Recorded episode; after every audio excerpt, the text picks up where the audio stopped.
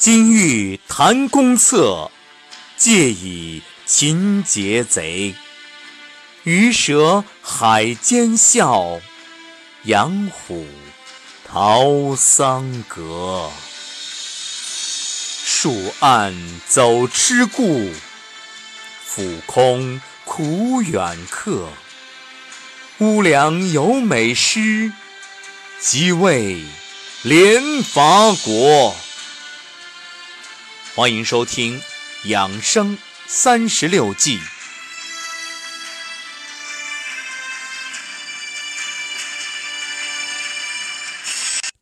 养生三十六计，败战计，第三十五计连环计。原点：将多兵众，不可以敌，使其自累，以杀其势，在师中急。承天宠也，在师中集承天宠也，语出《易经》师卦。象辞：在师中集承天宠也，是说主帅身在军中指挥，吉利，因为得到上天的宠爱。此计运用这一个象理，就是说将帅巧妙地运用此计克敌制胜，就如同有上天庇佑一样。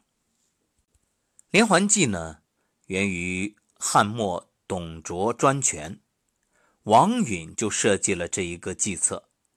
先是许诺将美女貂蝉啊嫁于吕布，后又献给董卓，以离间二人，致使吕布杀死董卓。后来就用以指一个接一个相互关联的计策。说到连环计在中医养生中的运用，不得不提清末唐荣川，那是当代的名医，他著有《血症论》，专门治疗各种各样的吐血。因为唐荣川的父亲是由于大吐血死亡的，所以他发誓一定要掌握各种治疗吐血的方法。他运用一个方法叫止血消瘀、宁血补虚。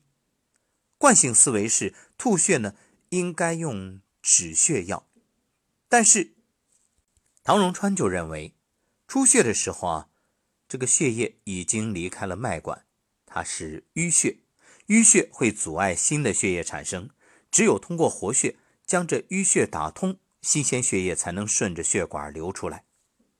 所以啊，他不仅不止血，反而要把这些血啊给放掉，想办法让它。让出道路。哎，你看，这就是连环计的一种思想体现。因为是环环相扣，所以呢，必须先解决这个老问题，然后呢，再避免新问题。这个其实，在中医调理身体方面，也有一种可以理解的方法，就是顺藤摸瓜，剥茧抽丝。哎。把你这个问题啊，一点一点一点的给你调整好，让你恢复健康状态。不过有一点，这个时候最重要的是要有耐心，你别着急。所以你看，有的人啊，这调理身体的时候就想立竿见影，觉得我怎么还不好啊？你要知道，那些所谓的立竿见影，其实是急功近利。看上去这症状是压住了，但问题啊，它往深了走，所以中医的明确反应就告诉我们，有可能调理的时候，这个问题反而会爆发出来，症状会加重。这个时候你只需要安住当下，你就相信医生啊，给你一个连环计，慢慢慢慢的，一点一点的把问题给你清理好啊，调整到平衡状态就行了。好。关于养生三十六计啊，明天就是最后一计，三十六计走为上策。同样，明天也是大年初一，那在这里呢，就祝各位新年快乐。我们明天再会。